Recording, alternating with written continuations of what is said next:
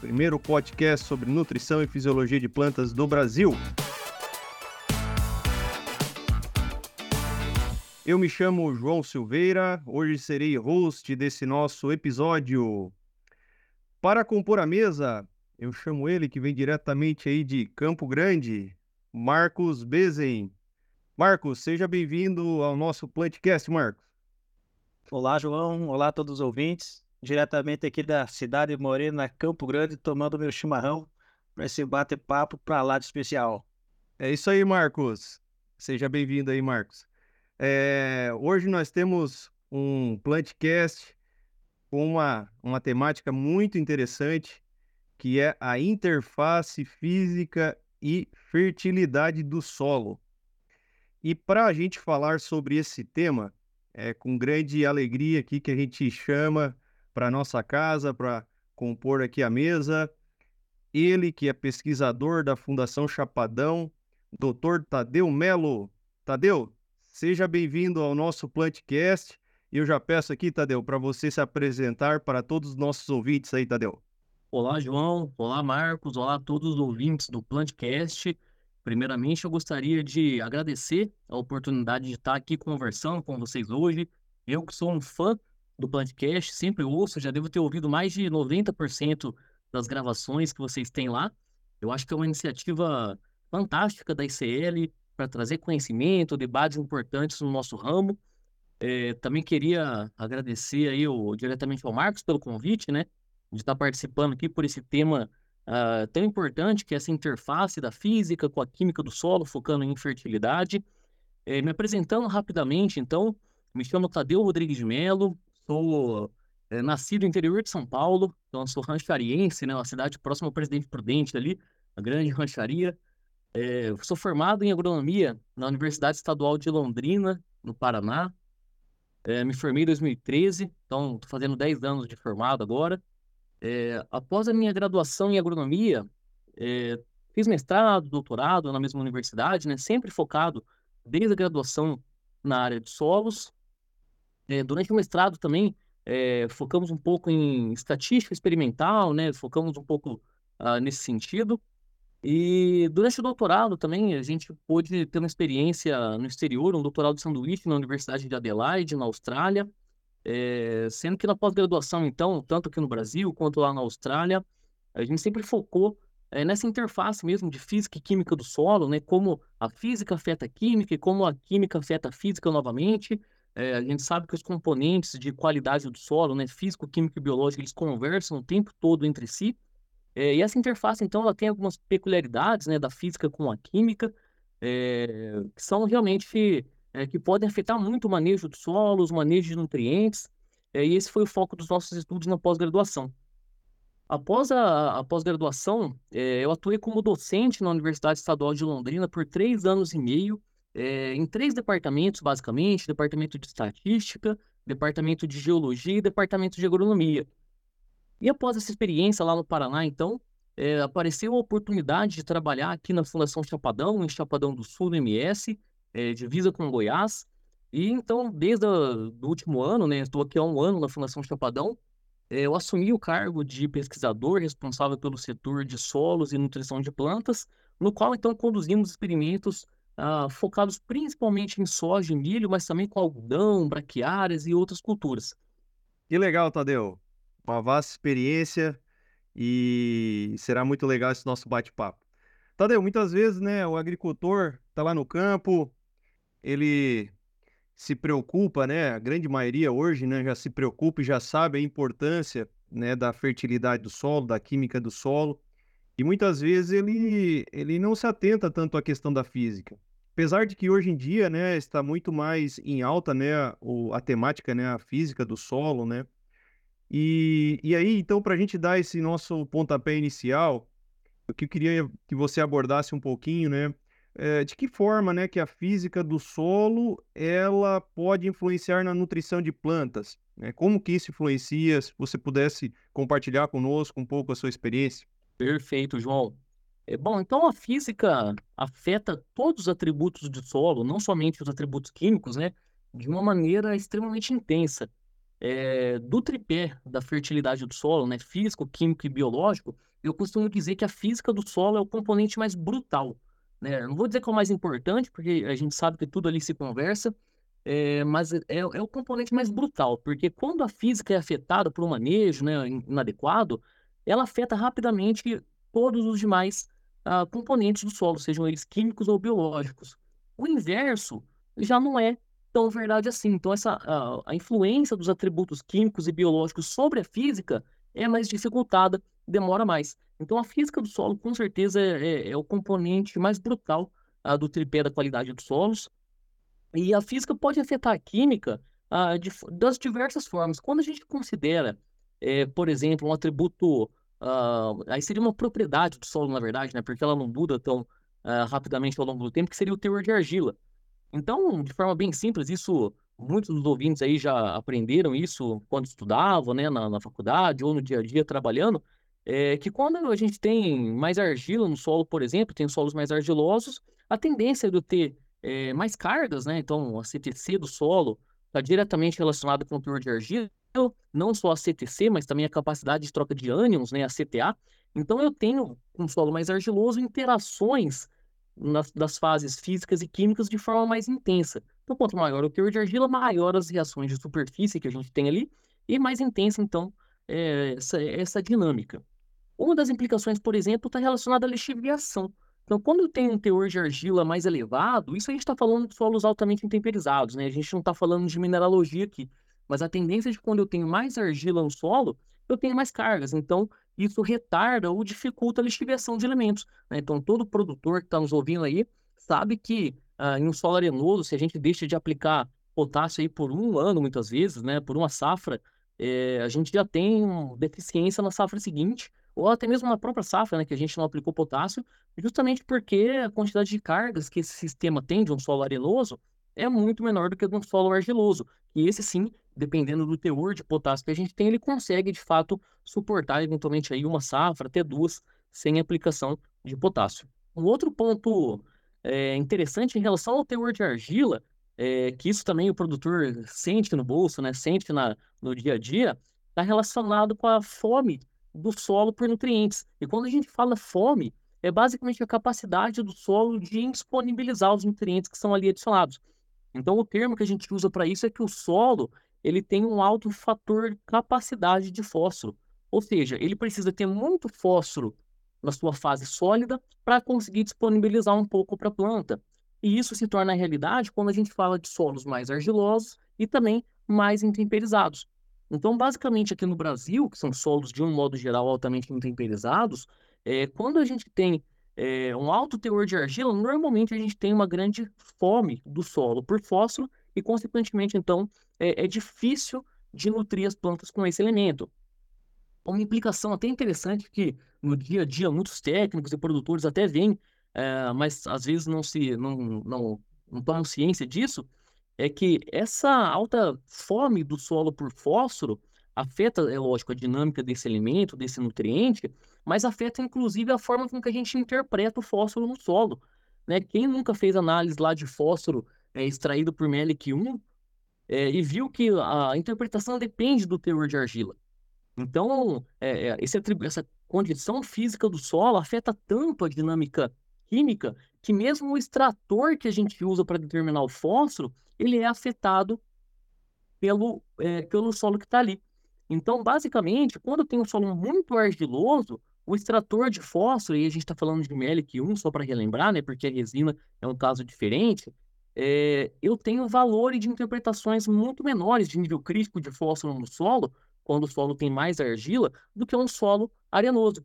Isso acontece, é claro, pela natureza do solo e a forma como, que a, gente, como a gente interpreta, mas também o extrator que a gente usa para fazer análise é desgastado pelo solo. Isso chama desgaste do extrator. Então, esse, esse atributo físico tem, inclusive, a capacidade de afetar a capacidade do extrator de extrair fósforo. Então, olha só é, como realmente a física do solo ela é, é brutal quando a gente fala em, em, química do solo, né?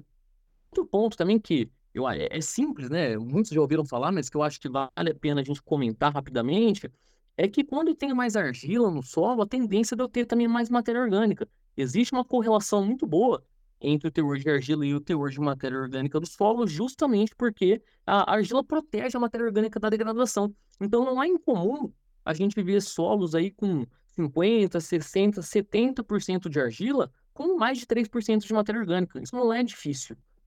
Em contrapartida, um solo arenoso, para ter esse nível de matéria orgânica, é, isso só acontece sob algumas condições muito específicas, né? Por conta do baixo teor de argila. Então, a física realmente, o teor de argila principalmente, a, afeta muitos outros atributos, né? Mas só de forma bem resumida, esses seriam três aí que a gente a, ressaltou, que achou importante ressaltar. Quando a gente fala de outros atributos físicos, como por exemplo, compactação do solo, que esse sim já é muito mais afetado pelo manejo, né? Então, às vezes, em uma safra a gente consegue piorar ou melhorar uh, a compactação do solo. É, a gente tem, é, falando do fósforo novamente, que a gente estava tocando nele ali, né? É, a gente tem, quando um, solo está muito compactado, existe uma redução muito grande, isso depende, é lógico, do grau de compactação, mas quanto maior for o grau de compactação do solo, maior a influência da compactação sobre a difusão de fósforo no solo. Então, se a gente voltar aos livros que a gente ah, estuda na graduação, né, é, a gente vê lá que o fósforo realmente ele é adquirido pelas plantas, ele chega até as raízes, principalmente por mecanismos de difusão. Isso está associado com a mobilidade dele, com alguns, algumas características do fosfato no solo. É, e essa difusão é, do solo para as raízes depende basicamente de uma diferença de concentração. Né? Então, quanto que eu tenho de fósforo no solo e o quanto que a rizosfera ali consegue reduzir, absorver desse nutriente, criando esse fluxo difusivo ali, essa diferença de concentração que faz o fósforo sair do solo e ir para próximo da raiz. Por que, que eu estou falando da compactação, então? Quando um solo é compactado, a gente afeta uma propriedade ali da difusão de fósforo no solo que chama fator de impedância. É um termo que a gente usa nas equações ali de difusão de fósforo no solo, mas basicamente ele mede ah, o quão difícil, o quão tortuosa, né, o, o quanto não retilínea é a trajetória do fósforo até a raiz. E quando a gente compacta um solo, a gente afeta essa mobilidade do fósforo no sistema de duas formas principalmente. Uma que, quando eu compacto o solo, eu reduzo a quantidade de macroporos que eu tenho, de poros grandes, né? E acabo aumentando a quantidade de poros pequenos, os microporos. E de modo geral, então, se eu tenho muito microporo, o fósforo que está na solução ali, que poderia ser absorvido pela planta, ele vai tender a ser absorvido por essa superfície mineral. Então, a, a distorção de fósforo acaba sendo aumentada no solo e também a, a, solução do solo ali próximo nesses microporos, ela acaba ficando mais viscosa, é menos fluida. Então, fica mais difícil do fósforo sair do solo e chegar até a raiz.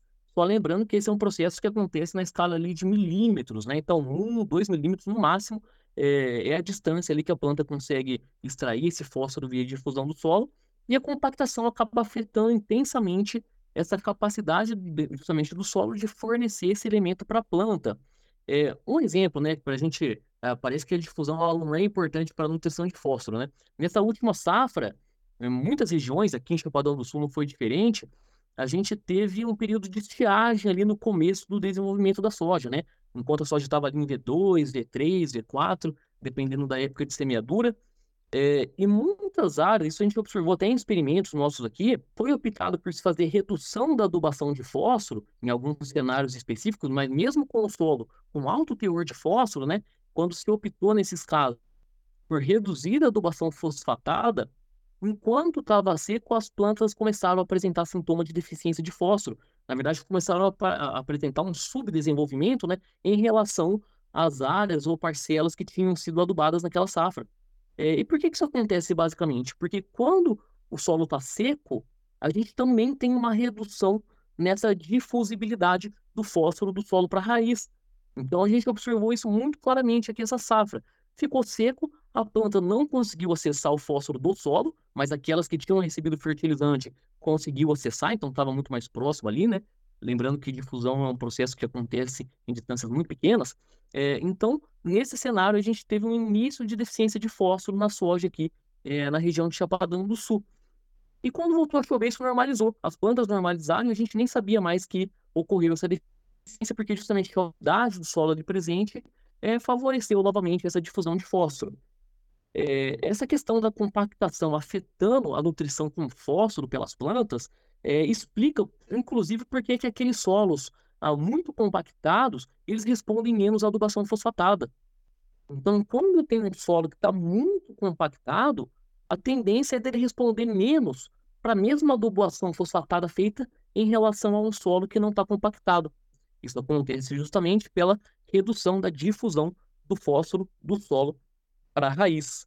Um outro ponto também que a física afeta muito a química, é, que também está associado com compactação, mas não necessariamente é, ou exclusivamente com compactação, está associado com a presença de pequenas regiões no solo, né, microsítios de redução química.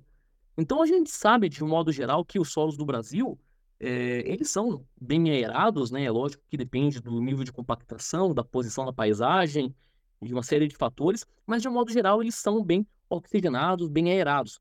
Isso faz com que a maioria dos nossos solos sejam tão oxidantes, né? Só que quando a gente tem micro-regiões de compactação no solo, ou mesmo uma compactação generalizada, a tendência da água é de se acumular naquelas regiões compactadas ou nesses microsítios, né? É, de menor porosidade, de menor macroporosidade, isso faz com que eu tenha menos oxigênio disponível ali no solo, naquela região que está encharcada. E isso leva, então, à redução química de uma série de nutrientes. É, então, o oxigênio, obviamente, é, é o preferível né, para ser é, reduzido no solo.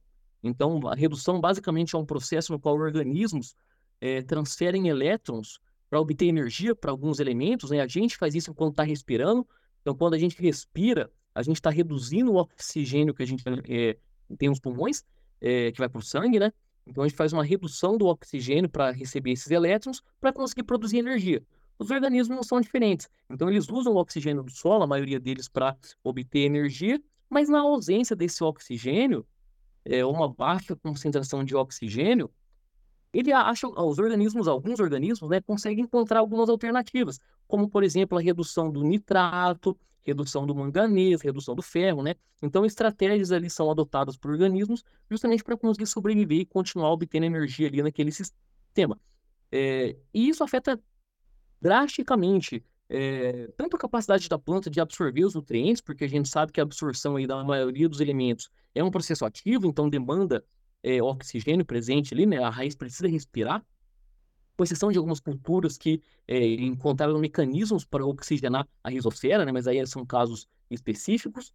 Mas da mesma forma, quando a gente, por exemplo, é, causa uma redução do manganês, que naturalmente num solo oxidado ele é o manganês 4+, e eventualmente ele é reduzido a manganês 2 é, isso muda drasticamente a mobilidade, a disponibilidade desse nutriente no sistema.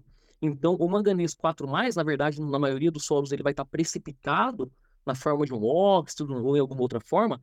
É, e quando ele é reduzido quimicamente numa situação de alagamento, ele se torna manganês 2 em maior proporção, ficando ali mais disponível, mais móvel no solo, um comportamento até parecido com o do cálcio e do magnésio que também é um elemento que tem duas cargas. Então, o manganês é afetado por esse processo de redução, o ferro também é afetado, né? Então, ele passa de 3 mais no solo para 2 mais, aumentando imensamente a mobilidade dele no sistema.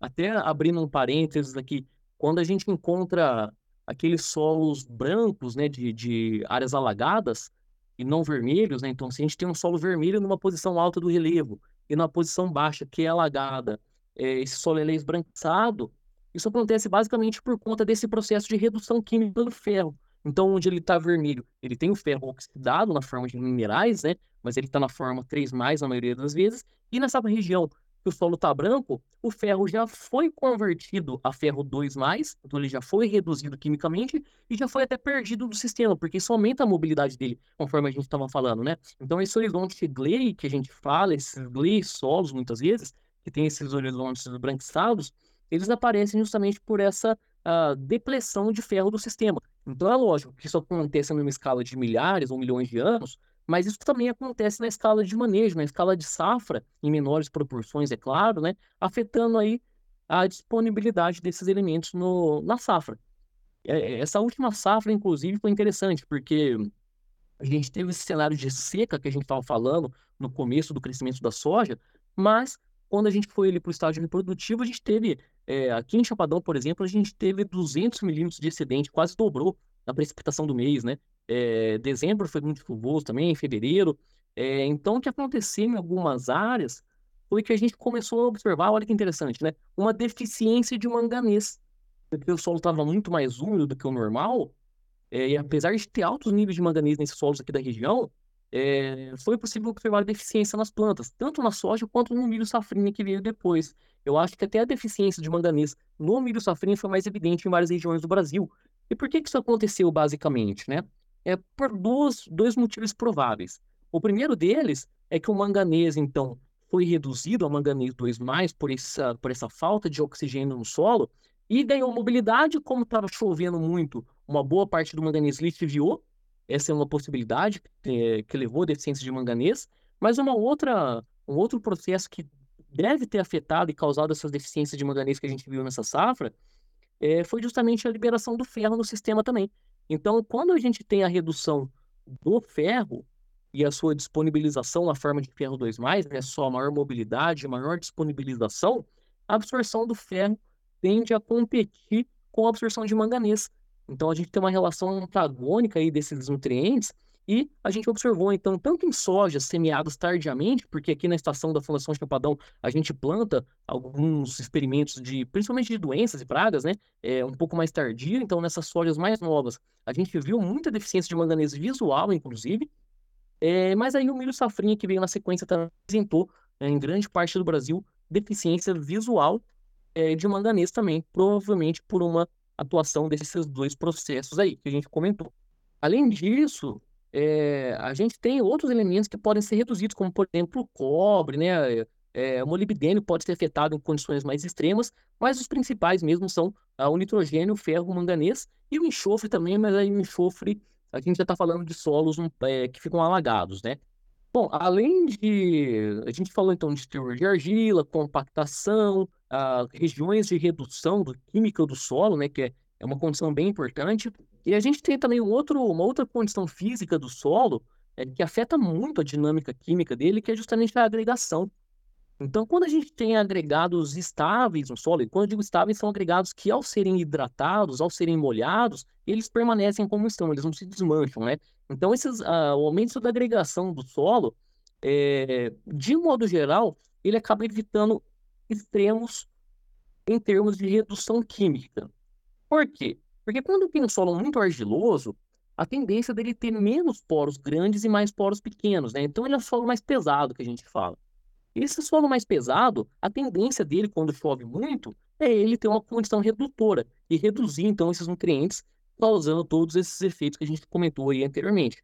Essa é a tendência de um solo argiloso. E quando tem um solo arenoso, a tendência é que realmente após uma chuva ele seja uh, praticamente toda a água percole no perfil, né, até causando a lixiviação de alguns elementos, mas ele rapidamente se reoxigena. Então ele é um solo muito mais aerado, muito mais leve.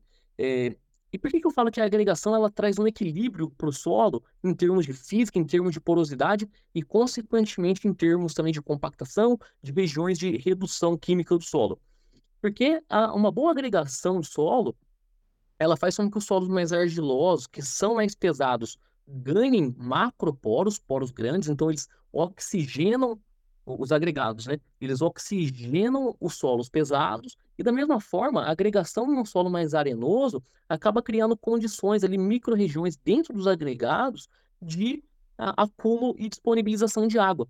Então ele aumenta a proporção de microporos em solos mais arenosos. Então, trazendo um equilíbrio interessante aí entre oxigenação e disponibilização de água. Então, é, para não delongar muito, né, João e Marcos, eu acho que esses são alguns pontos interessantes de como a física pode afetar a, a química do solo, a disponibilidade de nutrientes e a nutrição de plantas. Em poucos minutos aqui, você me convenceu que não tem como a gente trabalhar de forma isolada, certo? Ah, Agora, com certeza, gente... João.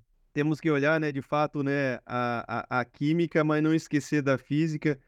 E, lógico, né, em outros Plantcast a gente também vai trabalhar com a, com a, biologia, né? Então a gente tem que trabalhar de forma, de forma bem a olhar todos esses fatores. Né? Perfeito, João, é isso mesmo.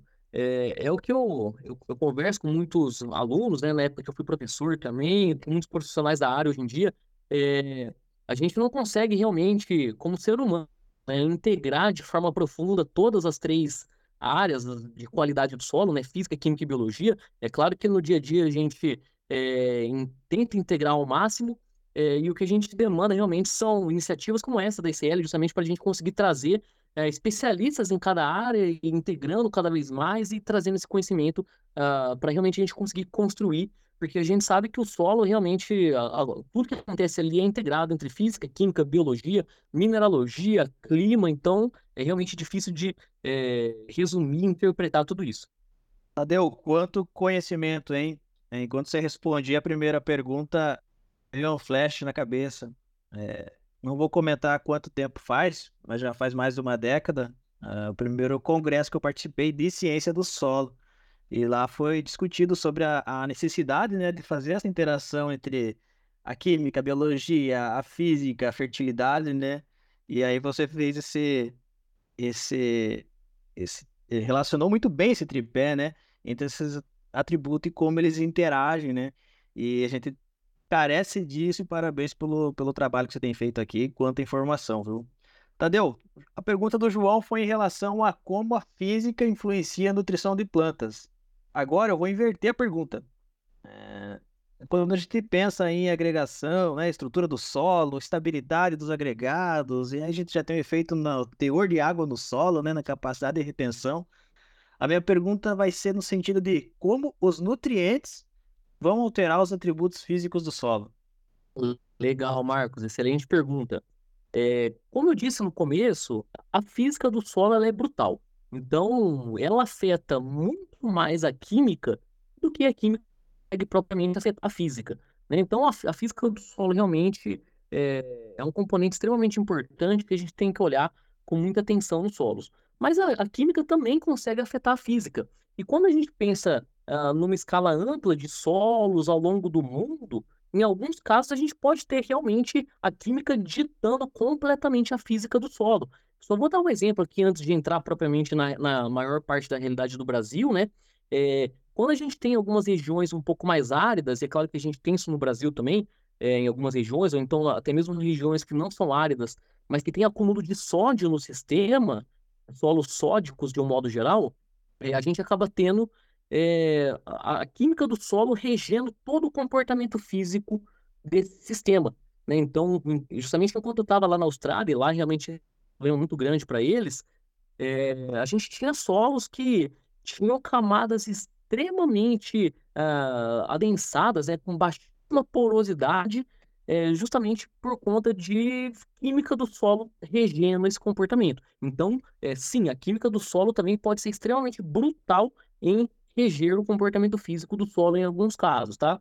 Mas quando a gente vem para a realidade de solos agrícolas do Brasil, e a gente está falando então de modo geral de solos mais intemperizados, é, solos até eventualmente que não são alagados o tempo todo, né, mas que podem eventualmente sofrer algum é, com redução química em alguma parte do ano, é, a, a, gente tem basicamente a química afetando a física por meio de quatro componentes, eu vou falar é, deles logo na sequência aqui. O primeiro deles é o teor de matéria orgânica do sistema. E a matéria orgânica, ela afeta a física, considerando que, é lógico que a matéria orgânica é um componente tridimensional, eu costumo falar, né, da, da qualidade do solo, físico, químico e biológico, mas quando a gente considera a matéria orgânica como componente químico do sistema, ela tem a capacidade de afetar a física do solo de duas formas, basicamente, tá? A primeira delas, que é aquela que todo mundo conhece, todo mundo sabe muito bem disso, né? É que a matéria orgânica do solo, por fazer pontes ali entre as superfícies dos minerais, consegue estabilizar agregados em água, né? E fazer com que esses solos sejam menos suscetíveis à erosão de um modo geral. Então, esse é um efeito da matéria orgânica que todo mundo conhece. Mas existe também um efeito da matéria orgânica que poucos realmente se atentam a isso, que é o seguinte: a matéria orgânica, é isso a gente sabe muito bem, né, que ela é uma fonte é, fundamental para nós de cargas negativas no sistema. E o que a gente tem da, da matéria orgânica afetando a física do solo é basicamente o seguinte: é, como eu tenho a matéria orgânica fazendo uma ponte entre partículas minerais, ela está mantendo esse agregado estáveis em água. Só que, ao mesmo tempo, a própria matéria orgânica gera um excedente muito maior de cargas negativas do que os solos é, naturalmente ou mineralogicamente possuiriam nas nossas condições aqui. Então, se eu tenho uma partícula, um material orgânico, agregando duas partículas minerais, mas com excesso de carga negativa ao mesmo tempo, então, no primeiro momento, com o solo não perturbado, esse agregado permanece estável, eu tenho uma boa qualidade física de um modo geral, só que a partir do momento que esse agregado é quebrado por forças mecânicas, como, por exemplo, impacto da gota de chuva, ou até mesmo um preparo do solo mecanizado, o que eu tenho é justamente uma ruptura dessa ponte orgânica que está ligando esses minerais. E como essa, é, é, esses compostos orgânicos têm excesso de carga negativa, a tendência, após essa quebra, é dessa, dessas partículas continuarem em suspensão por mais tempo. Então, olha que interessante. A matéria orgânica do solo ela é fundamental, essencial, extremamente importante para a agregação do solo.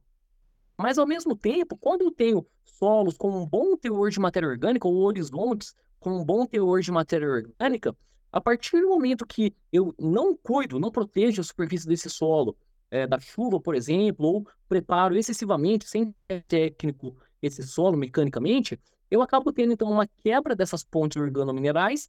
Isso dificulta ainda mais a reagregação do solo. Porque a partir do momento que essas partículas são, que, são desconectadas, digamos assim, e tem um excedente de cargas negativas, a, a, é muito difícil delas se reagregarem, porque a gente sabe muito bem que as cargas a, ah, semelhantes se repelem. Então, carga negativa com negativa tende a se repelir. E, e, ficando por mais tempo em suspensão, essas partículas de argila, geralmente, é, elas são muito mais facilmente, facilmente carreadas por escorrimento superficial, porque se ela fica mais tempo lá, é, ela fica mais leve, né, por mais tempo no sistema, então ela tende a ser perdida tanto por escoamento superficial, mas ela tem potencial também de causar um entupimento de poros quando ela migra verticalmente no sistema. Então, uma argila que é, é dispersada dos agregados mecanicamente, muitas vezes ela tem o, o diâmetro menor do que o poro, do que o macroporo. Então, essas partículas vão migrando no solo até encontrar algumas regiões ali em profundidade, no qual elas tendem a se reagregar. Isso pode, eventualmente, ao longo, longo prazo, afetar, então, criar camadas de acúmulo de argila no solo, levando, então, a, a modificação das propriedades físico-hídricas do sistema. E claro que ressaltando que é, a, a química do solo tem essa capacidade de afetar a física, mas é, é uma capacidade bem menor do que o inverso que a gente conversou anteriormente, né? Então, esse é um processo que existe é, em função do acúmulo de matéria orgânica do solo, que é extremamente benéfico. Mas é só para ressaltar que quando a gente tem um solo com alto teor de matéria orgânica, a gente tem que preservar, proteger esse solo o máximo possível. Um outro ponto, além da matéria orgânica do solo, é, afetando né, a, a física do sistema, a agregação, é também as variações do pH.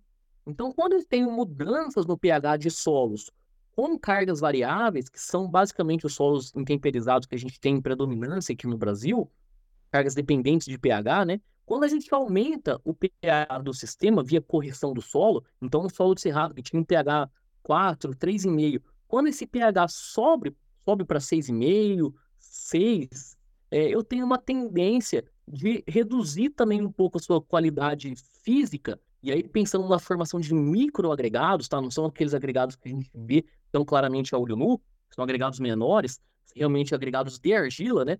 É, ele tende, então, a desfavorecer esse processo.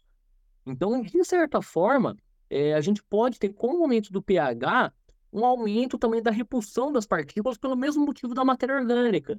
Porque a gente sabe que quando a gente faz a calagem, a gente aumenta a proporção de cargas negativas em relação às positivas. Então a gente causa um desbalanço de cargas no solo e por isso então a gente tende a, a reduzir a capacidade dele de fazer essa microagregação. Então esse é um dos pontos associado ao pH. Então quando a gente falou de matéria orgânica e de pH, a gente está falando basicamente do equilíbrio do solo entre cargas positivas e negativas. Então, se é, a gente, é, na agricultura, a gente tende a fazer isso, né, a aumentar a proporção de cargas negativas em relação às positivas, uh, o impacto disso é que quando é, essas partículas de argila são desagregadas, os agregados estão quebrados, a tendência delas é em permanecer em suspensão e serem perdidas mais facilmente. Outro ponto interessante também que é, da química afetando a física do solo, nessa mesma linha que a gente falou da matéria orgânica, do pH, é, são solos com altíssima concentração de fósforo. Então, a gente chegou até a ver aqui na região de Chapadão do Sul, na última safra, é, solos aí apresentando cerca de 100 miligramas por decímetro cúbico de fósforo resina. E detalhe que era um solo com 60% de argila praticamente, né? Então, realmente a adubação pesada de fósforo sendo realizada ao longo de muitos anos, né? É, em casos tão extremos quanto esse, a gente pode chegar a ter, é, pelo mesmo motivo, né? Então, quando o fósforo, o fosfato, que é um ânion no solo, é absorvido nas partículas minerais de argila, é, ele acaba muitas vezes invertendo a carga desse mineral. Então, um sítio de carga positiva acaba virando um sítio de carga negativa por conta dessa absorção desse fósforo. Isso gera também, então, um excesso de cargas negativas no sistema, que pode levar também à dispersão da fração argila e causando, então, é, essa, esse, essa perda de, dessa fração que é tão importante para os solos, né? A gente falou lá no começo do podcast a importância da argila é, na dinâmica dos nutrientes. Então falamos de três pontos, né? Falamos, da, falamos do pH e falamos também dos ânions, né? De como que eles podem afetar, principalmente o fosfato aí, como que eles podem afetar uh, a físico-química das partículas. Um último ponto, o quarto ponto, é justamente a presença de cátions no solo. Então a gente sabe que para balancear essas cargas negativas do solo, a CTC do solo, a gente acaba tendo cátions ali no sistema, é, hidrogênio, alumínio, cálcio, magnésio, potássio, sódio. Então a gente consegue, por meio do manejo desses cátions, é, ou mesmo em solos diferentes, né, quando a gente tem um solo sódico, que a gente comentou ali no, no, no começo da pergunta, que afeta totalmente a física do solo, é, é, basicamente a presença do sódio que leva à degradação da física do solo, é, justamente por conta do sódio ser um, um elemento que tem uma carga apenas. Então, quando a gente fala dos cátions no solo, eles têm a capacidade maior ou menor justamente de equilibrar as cargas do sistema. Se eu tenho excesso de cargas negativas no solo e tenho cátions na solução do solo, a gente tem um equilíbrio de cargas. Ele pode ser maior, o sistema pode estar mais equilibrado, e a tendência de quando eu tenho cátions de maior valência, como por exemplo alumínio, mas também cálcio, magnésio no sistema, eles consigam neutralizar mais essas cargas do solo. Então, quando a gente considera a influência dos cátions no sistema, de um modo geral, é, quanto maior for a valência desse cátion, menor vai ser a dispersão de argila, menor vai ser a degradação física do solo. É por isso que a gente tem, inclusive, estudos mostrando é, que quando a gente faz é, uma mudança do alumínio para o cálcio no sistema, isso a gente faz, obviamente, por motivos agronômicos, isso é, é fantástico, né? A, a tendência é que no nível de microagregação, no curto prazo, a gente tenha uma redução da qualidade física do solo. Fantástico, Tadeu, muito bom. É, Tadeu, de modo geral, então, podemos perceber, nossos ouvintes podem perceber que o balanço de cargas, né, é, vai influenciar as propriedades físicas do solo, né? Via calagem, né, a matéria orgânica é, também vai ter esse efeito, mas podemos trazer, por exemplo, o exemplo da calagem. É, de modo geral, Tadeu, é, simplificando um pouquinho do que a gente discutiu até aqui, fala um pouquinho sobre esse balanço de carga e os atributos físicos do solo, essa interação em, em tópicos. Perfeito, Marcos. Então, só resumindo rapidamente, né, para a gente fixar essa pergunta que realmente é bem complicada. primeiro fator, eu tenho que ter matéria orgânica no sistema para esses agregados permanecerem unidos. E, essa, e esse agregado, então, ele tem que ser protegido a todo custo de qualquer impacto mecânico. É óbvio que qualquer impacto mecânico que for ser realizado na área tem que ser com critério técnico, né? É, então, esse é o primeiro ponto. Segundo ponto é que os solos que a gente tem, de um modo geral, cultivados, eles vão ter excesso de carga negativa. Então, a partir do momento que eu causo uma quebra desse solo, eles vão tender a ficar dispersos e perder fração argila. Essa argila pode ir para o rio, pode entupir poro. Então, esse é um processo que vai acontecer é, quase que inevitavelmente. Uma das formas da gente evitar, ou pelo menos minimizar um pouco esse processo, é justamente evitar altas saturações de cátions, como potássio, por exemplo, né, que é, é um, um, fertilizante muito utilizado, e dentro dos níveis críticos que a gente usa, ele não causa nenhum problema na física do solo, mas quando eu uso, por exemplo, alguns compostos que têm alta concentração de sódio e potássio, a gente pode sim ter problema é, dessa fração argila, que é eventualmente dispersada ali por uma ação mecânica, dela ser perdida com mais facilidade ainda. Excelente, Tadeu, muito bom. Tadeu, é, olhando aqui suas pesquisas, né, toda a tua experiência que você teve no, durante o doutorado, é, a gente percebe que você tem uma experiência com um conceito para muitos de nós, um conceito novo, que é o conceito de esparsidade de cargas. Podia comentar um pouquinho, Tadeu, sobre como esse conceito influencia aí a dispersão de argila no solo? Legal, Marcos. Esse foi um conceito que a gente desenvolveu enquanto eu estava no mestrado, é, que é basicamente um conceito que mede é, o quão densa é o, o, a capacidade dos cátions de neutralizar essas cargas negativas do solo. Então, só para explicar um pouco o termo, né, a esparsidade é o contrário de densidade. Então, quando eu tenho um cátion que é muito esparso em cargas, isso quer dizer que ele tem uma baixa densidade de cargas. Exemplo, o sódio, que é um elemento que tem uma carga apenas, só que ele é muito grande. Então, se a gente considera a relação é, do tamanho do sódio com a quantidade de cargas que ele tem, essa é a medida de esparsidade de cargas que a gente uh, propôs.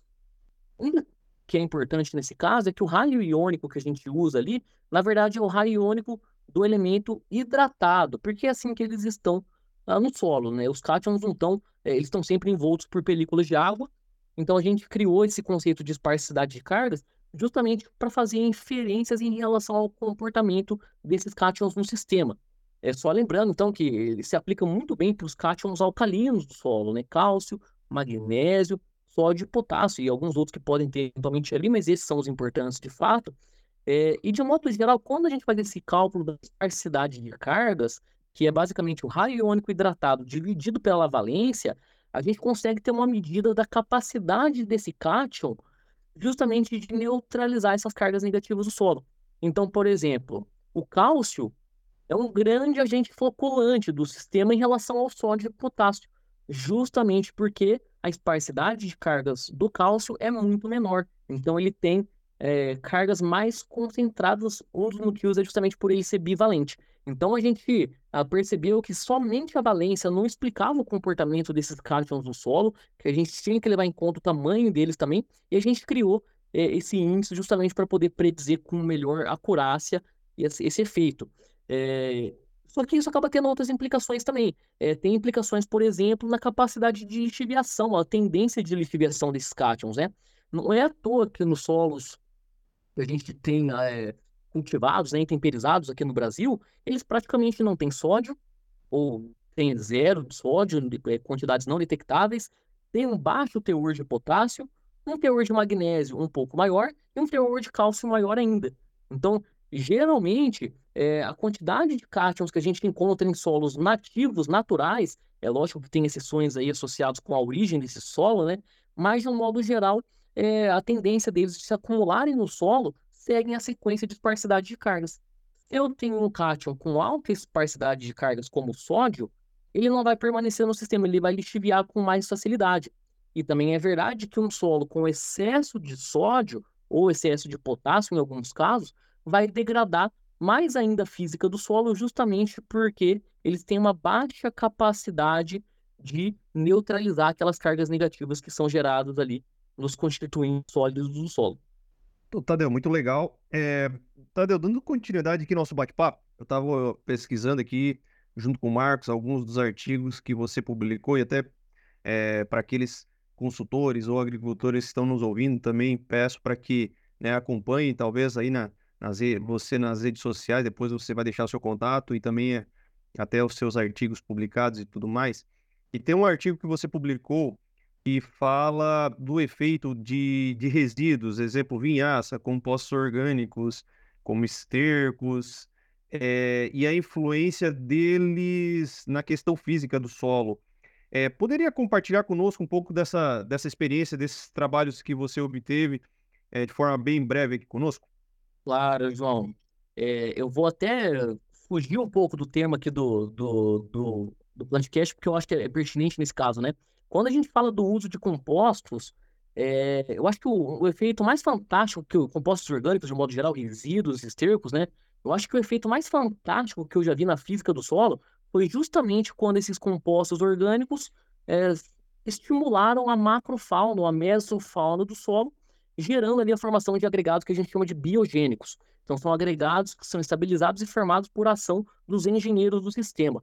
De modo geral, então, quando eu tenho um aporte constante de material orgânico no sistema, e aí, realmente, os estercos animais, né, eles têm um efeito fantástico nesse sentido, em alimentar a biota do solo, é, a gente viu resultados, assim, de mudança de porosidade, de estabilidade de agregados em, em questão de oito anos no solo, assim, é, aconteceu até antes disso, né, mas a gente observou após oito anos, é fantástica, fenomenal. Esse é um ponto bem interessante para a gente chamar a atenção.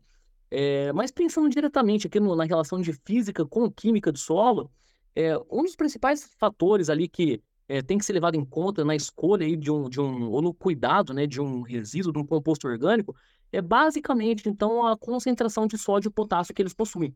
A gente sabe aí que alguns resíduos, né, alguns resíduos de celulose, é, vinhaça, por, por exemplo, também, é, possuem elevadas concentrações desses elementos. É, e é claro que eles trazem todo o benefício do aporte orgânico no sistema, mas no curto prazo, quando logo após a aplicação desses compostos, pela alta mobilidade de potássio, pela alta mobilidade do sódio e também pelo alto efeito dispersivo desses nutrientes, desses elementos, na verdade, né, porque o sódio não é nutriente, é, a gente então tem uma possibilidade ali de degradar a física do solo. Então a gente tem que ter atenção para a quantidade de sódio ou de potássio que a gente está adicionando no sistema via esses compostos, porque realmente a concentração deles ali é, num curto período de tempo pode causar impactos em termos de é, estrutura, porosidade e agregação. Excelente, Tadeu. Tadeu, você comentou em relação ao cálcio, calcário, queria tirar uma dúvida contigo, e acho que é uma dúvida pertinente a muitos ouvintes que nos acompanham.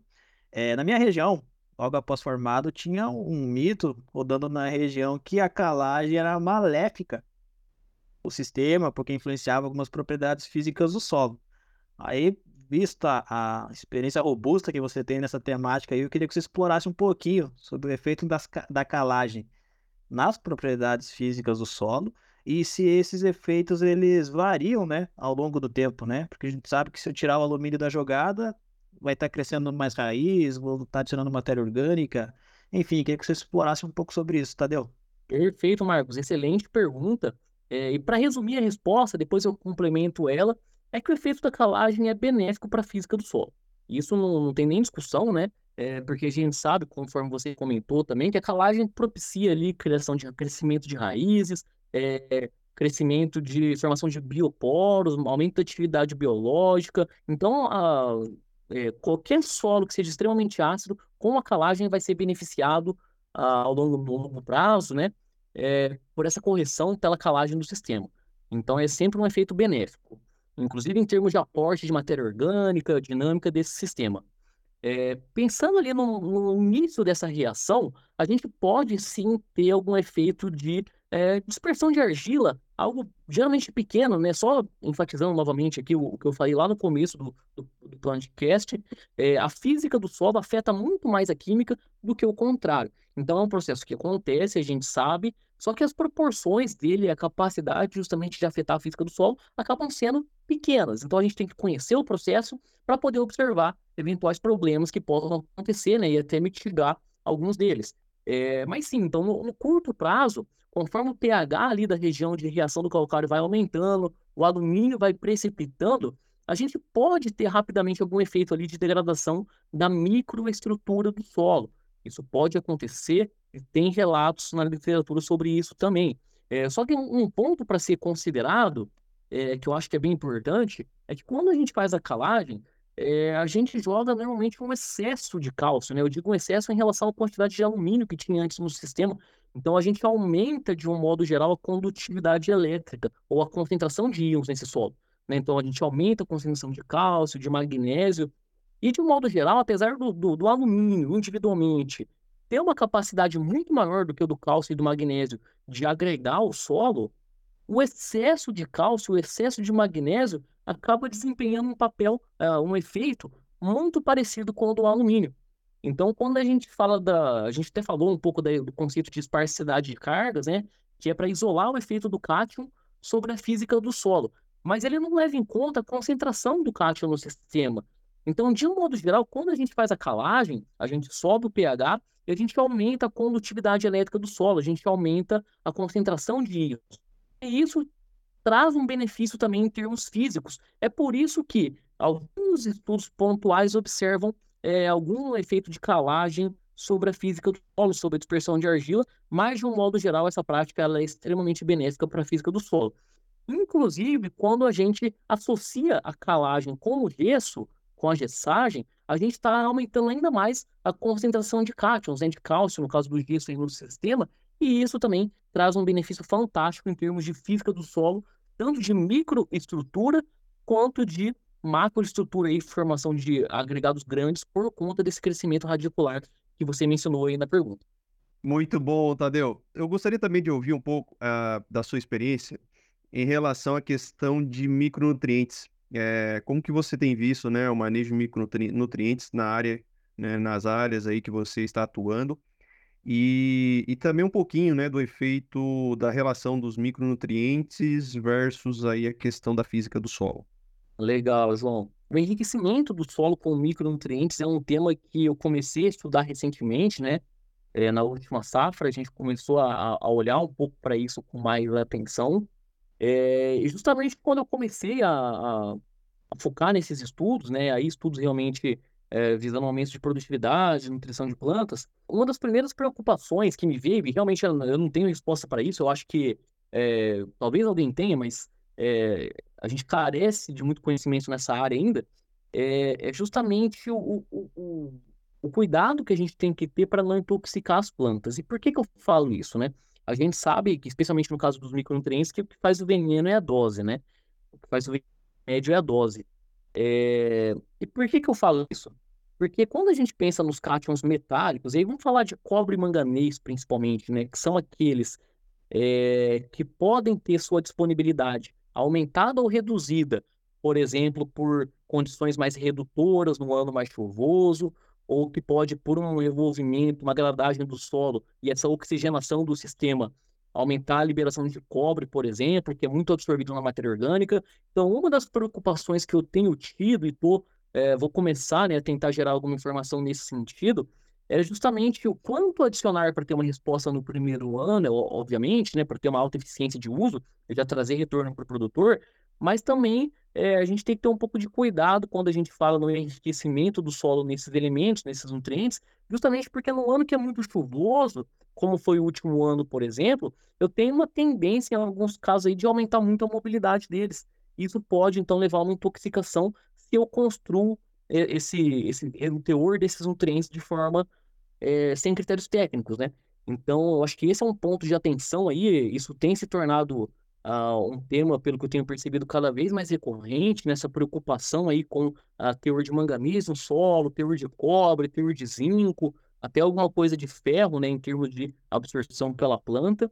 É, mas quando a gente fala justamente desse manejo desses micronutrientes para adição no solo, eu acho que esse ponto de como uma possível, um possível aumento de oxidação do sistema, né? Aumento de oxigenação via uma gradagem pode afetar a dinâmica do cobre, principalmente, que é muito afetado pela matéria orgânica, e como o ano uh, que a gente tem uma condição de maior umidade do solo pode afetar a dinâmica do manganês. Eu acho que esses são os pontos para a gente olhar com calma e fazer, obviamente, recomendações mais, é, mais assertivas, né? Quando a gente considera as recomendações que a gente tem hoje para o Cerrado para adição de micronutrientes, elas são bem antigas, né? Datam aí de pelo menos uns 20 anos atrás. Então, isso é algo que precisa ser atualizado com certeza, e realmente a gente está construindo ainda esse conhecimento. É, então, até o momento a gente tem usado essas recomendações né, oficiais, mas a gente já percebeu que é um pouco diferente do que está lá. As doses tendem a ser um pouco maiores, é, mas é óbvio pensando nesse cuidado que a gente tem aí é, para não intoxicar as plantas no médio e longo prazo. Legal, Tadeu. Então, pelo que eu entendi, então, vamos ver se eu entendi bem, então. É, a física ela vai alterar esse microambiente que por consequência ele altera a disponibilidade do micronutriente, perfeito? É isso mesmo, João. Quando a gente pensa no que a gente vê na análise ali de como disponível, a gente está observando uma fração pequena desse, desses nutrientes no sistema, né? É, então a gente tem realmente esse risco, de certa forma, de um ano atípico, a gente ter uma intoxicação ou até uma deficiência é, desse nutriente. É o que torna justamente a, a, interpretação desses micronutrientes no solo tão difícil, né? Eles são muito mais dinâmicos do que, por exemplo, cálcio, magnésio e potássio. Que legal, Tadeu, que legal. É, com certeza vou ter que ouvir esse teu podcast aqui umas duas, três vezes aqui, Tadeu, para gravar bem todos os conceitos e estudar bastante, porque esse é um tema muito rico mesmo, né? A questão da física, a, aqui a química, a química do solo. Bom, é, indo ao, ao indo para o final aqui do nosso do nosso episódio, é, gostaria de agradecer, Marcos, por você ter nos acompanhado mais uma vez nesse episódio é, e pela, pelas suas interações. Queria deixar alguma mensagem, Marcos, para os ouvintes? Queria agradecer aqui, para mim é sempre uma satisfação, agradecer a, ao Tadeu, né? A gente pôde discutir aí nesse bate-papo aí, é, que na verdade é um, podemos dizer que é um MBA online. É muita informação, é muita informação. É, Tadeu trouxe para nós alguns conceitos, né, de como a física do solo influencia a nutrição, mas são conceitos aplicados para o nosso dia a dia. Então, demais aí para o estudante, para o agricultor, para o consultor, tá?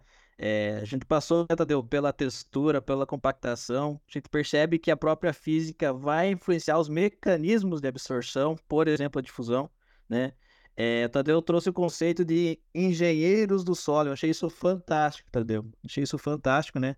Enquanto a gente está aqui gravando o, o, o podcast, está trabalhando, mas lá no solo os engenheiros estão é, formando agregados, agregados biogênicos. Tadeu trouxe para nós o conceito de esparsividade de cargas, né? Um conceito novo, é, que a gente vê que tem uma aplicação hum, direta, né? Na, no solo, então, para todo o sistema de manejo. Tadeu fez muito bem essa interação entre a química, física e biologia, né? Química e física a gente discutiu bastante, e essa parte da biologia aí através dos engenheiros do solo é, achei fantástico. E assim, pessoal, é, para deixar bem claro, né, a gente percebe que o efeito da calagem é e sempre vai ser benéfico para o sistema, né? Logicamente, a gente faz análise solo, né? É, consulta as recomendações aí é, técnicas, né, a serem feitas na região, mas o efeito da calagem no sistema é benéfico, pessoal, na química, na física e também na, na biologia, né? Então, Tadeu, fica aqui meu sinceros, muito obrigado. Para mim é uma satisfação enorme, muito conhecimento aqui é, adquirido, né? O Dirceu Gassen falava que era produtividade, era conhecimento aplicado por metro quadrado, né? Aqui você trouxe muito conhecimento por minuto, por segundo. Então, Tadeu, fica meu sincero agradecimento aqui. Ô, ô Tadeu, é, os institutos de pesquisas, eles apontam que nós temos no Brasil aproximadamente aí 6 milhões de propriedades rurais, né? Imóveis rurais aqui registrados. Se, se você tivesse a oportunidade de colocar na entrada de cada imóvel rural desse uma plaquinha lá com uma mensagem, qual a mensagem você deixaria para que todos os agricultores, ao passo que eles entrassem na propriedade rural, eles observassem essa mensagem e nunca esquecessem dela, Tadeu? Legal, João. É, eu acho que são duas mensagens. Né? A primeira em relação ao conteúdo do nosso podcast é que a, a, o efeito da física sobre a química é o mais importante do nosso assunto que a gente é, tocou aqui, né? A gente comentou, aprofundou bem, inclusive, é, em como a física afeta a química, a química afeta a física, desculpa, é, mas são efeitos realmente mais pontuais e de escala muito menor, né? De menos importância. Uh, o principal ponto, né, o principal resumo que eu quero deixar aqui é justamente que o produtor tem e tem dado cada vez mais atenção, né, mas tem que dar um foco muito grande na física do solo, porque melhorando a física, tudo flui muito bem. Né? Eu falo de manejo em termos de criar poros, é, evitar compactação excessiva do solo, né? Então, esse tem que ser o foco e essa é a mensagem principal que eu quero deixar. E, de um modo mais geral, aí, com uma mensagem mais pessoal, né? É uma mensagem que deriva um pouquinho da, daquela frase famosa uh, do Pascal, que a gente fala, tem aqui resumindo de forma bem simples, que é, todo mundo tem algo para ensinar e algo para aprender. É, então, a verdade é que a gente tem um pouquinho para ensinar e muito para aprender, né? E esse aprendizado ele acontece não só uh, conversando, participando em aulas, né, ou fazendo cursos, estudando livros, mas ele acontece também aí para o agricultor, para o técnico, para o consultor, para o estudante também, ele acontece observando a natureza. Então, acho que essa é uma habilidade a se desenvolver, e de modo geral, é, quem está na pós-graduação já desenvolveu bem essa habilidade, né? É capacidade de olhar para o meio e realmente tentar entender, ver as diferenças, tentar entender, observar realmente o que está acontecendo, fazer uma, uma, leitura da natureza, justamente para a gente é, criar esse conhecimento, esse know-how é, das práticas que a gente tem que fazer no campo aí. Que legal, Tadeu. É, Tadeu, é, para os nossos ouvintes que estão aqui acompanhando o nosso podcast, é, caso eles queiram te seguir nas redes sociais ou até as, as redes sociais da Fundação Chapadão, você poderia compartilhar conosco? Claro, João. Então, a Fundação Chapadão hoje ela é uma fundação que presta pesquisas né, aplicadas para institutos de empresas, institutos de pesquisa e produtores. É, a Fundação Chapadão, então, ela tem um, website que é Fundação Chapadão, tudo sem cedilha sem acento, né? .com.br. Temos, inclusive, lá um sistema de associados, no qual uh, esses associados, eles podem, produtores, né? Eles podem participar de dias de campo, a gente cria alguns conteúdos bem aplicados para eles aqui é, no dia a dia, é, dia de campo, palestras e daí por diante, justamente para melhorar o manejo e trazer melhores retornos aí sobre a produtividade. Então, esse é o site da Fundação Chapadão. Uh, o Instagram também é Fundação Chapadão, tudo junto, sem acento, sem cedilha, né? Então, Lá na página a gente sempre tenta trazer algum conteúdo, alguma novidade. E também no meu Instagram pessoal, que é Tadeu com TH, ponto com L só. A gente está começando um pouquinho ali, João, a trazer um pouco de conteúdo. É difícil no dia a dia, na correria, né? Mas é, a intenção é sempre trazer justamente informações é, de campo, né? Sobre é, solos de um modo geral, nutrição, é, inclusive conteúdo uma física, afeta química e vice-versa. Legal, Tadeu. Muito obrigado mais uma vez. E é isso aí, caros ouvintes. Dessa forma, a gente encerra mais um episódio do Plantcast, dessa vez aí com o Dr. Tadeu Melo, da Fundação Chapadão. E não deixe de acompanhar os nossos próximos episódios. Até mais. Tchau, tchau. O Plantcast é uma produção da ICL Impacto para um Futuro Sustentável.